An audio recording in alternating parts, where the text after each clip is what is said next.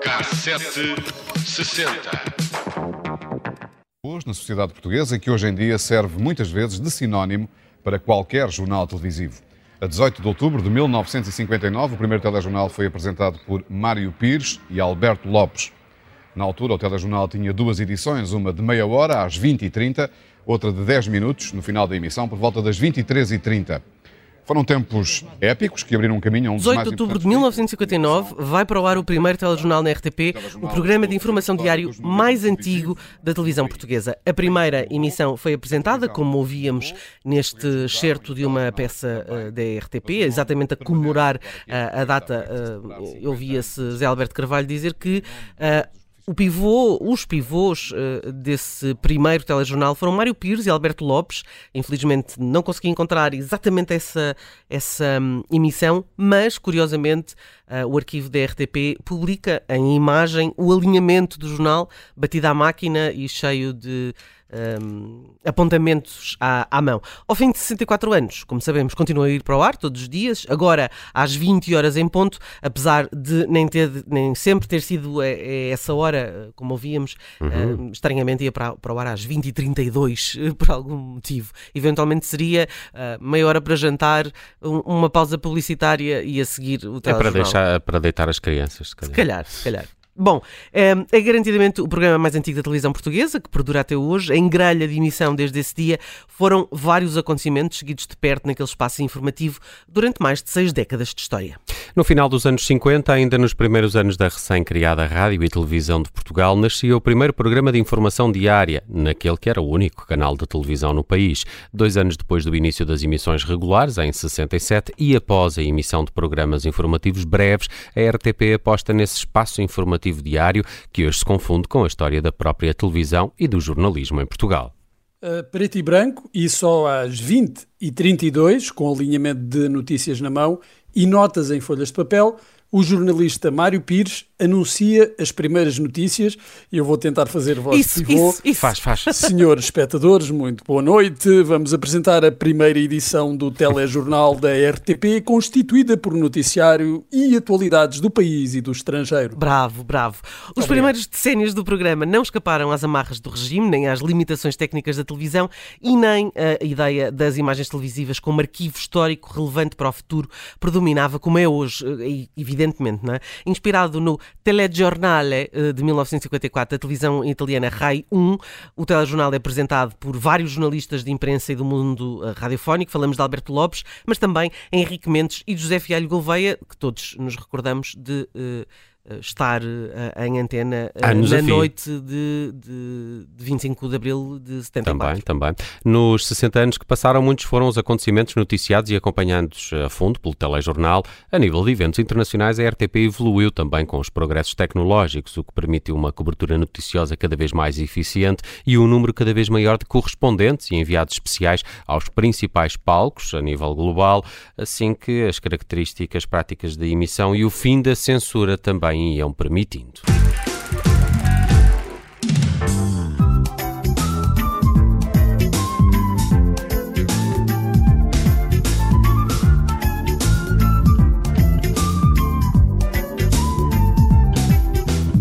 Ora, eh, este era um programa feito pelo Gil Isidro exatamente sobre eh, a televisão, que tem excertos eh, do Gil Isidro aí com uns 18 aninhos, Hum. eh, muito, com um ar muito novinho. Mas já com aquele nariz. Eh, não, não, Nem tanto? Não, nem tanto. Cresceu, Eh, então. sim. Bom, em 2007, e a pedido da RTP, o historiador José Hermano Saraiva realizou uma série de programas para comemorar os eh, 50 anos de televisão.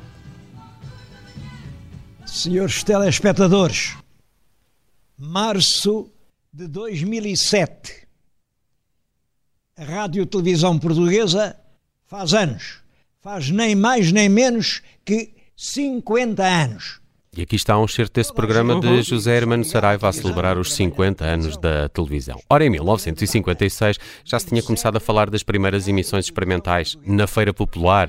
Foi-se aguçando a curiosidade, afinal, como funcionava a televisão e como é que chegava ali aquela caixa de madeira, como é que chegavam ali as imagens e, e o som. É que naquela época só a rádio fazia parte do dia a dia dos uh, portugueses. Canta, mas não é canalho. Então ninguém adivinha? Dou-lhe uma, dou-lhe uma. Uma, duas, três. Hop! Ai, uma telefonia, gosto tanto. É um clássico, é um clássico. E gosto quando o António Silva tira aquela, tira o pano de cima da, da, da, da rádio, daquele móvel de enorme madeira e diz Exxon. Que era a marca. Se calhar era a marca. E parecia uma, era a marca do, do, Do aparelho. do aparelho, não é?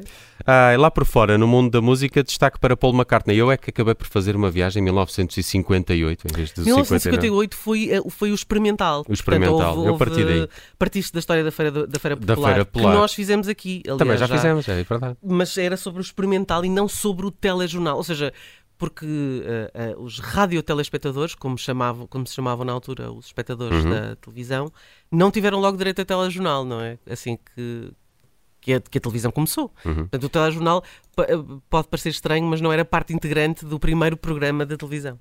Olha, lá por fora no mundo da música, destaque para Paul McCartney, que a 24 de janeiro de 1958 surgiu pela primeira vez no famoso Cavern Club de Liverpool para uma atuação com os Quarrymen de John Lennon. É a banda que mais tarde viria a dar origem aos Beatles.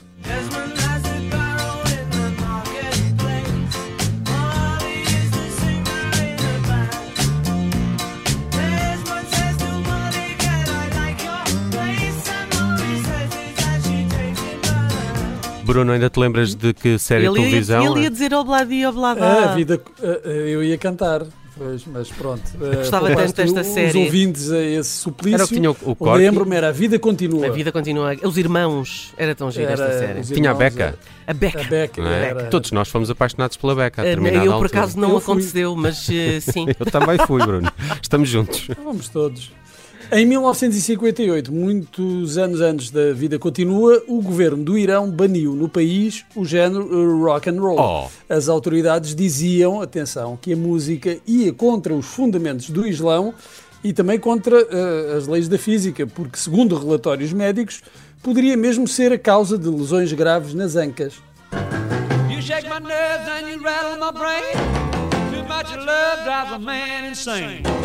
You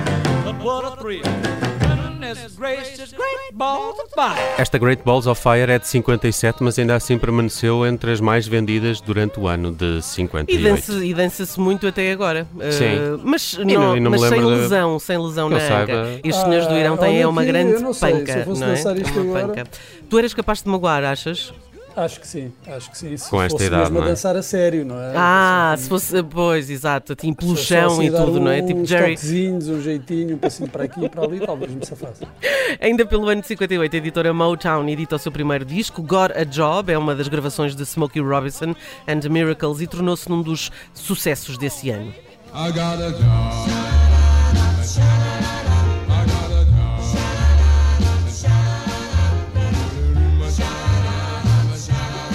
Em 58, a 12 de março, realizou-se nos Países Baixos a terceira edição do Festival da Eurovisão, ainda sem a participação de Portugal, que só lá chegará em 64. Eh, só, só entrou para perder mais tarde. A vitória nesse ano foi para a França, com Dor Mon Amour, eh, quer dizer, eh, faz ao bebê, eh, de André Clavaux, mas para a história fica o tema que conquistou o terceiro lugar, Nel Blue di Pinto di Blue, de Ai, Domenico. Diz lá isso outra vez.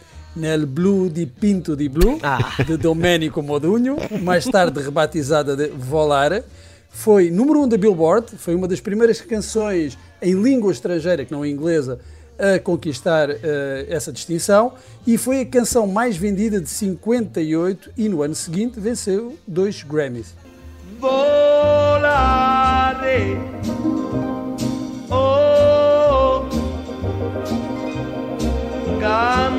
cantare. Oh, oh, oh.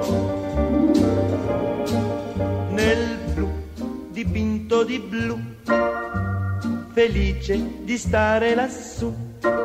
Ah, que giro, que giro. Esta canção a ficar em terceiro lugar é que é estranho, mas o Festival sim, da Eurovisão sim. também já nos habituou. Mas se fossem lá os. Gypsy Kings, ganhavam. Seguramente. São franceses. São, mas eh, fizeram uma versão desta.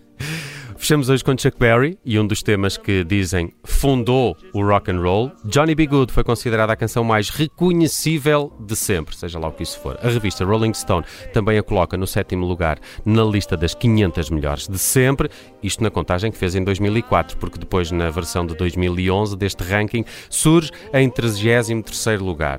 Mas ainda assim, entre 500. O que é certo é que é uma das eh, grandes eh, canções que marca o ano de 1958.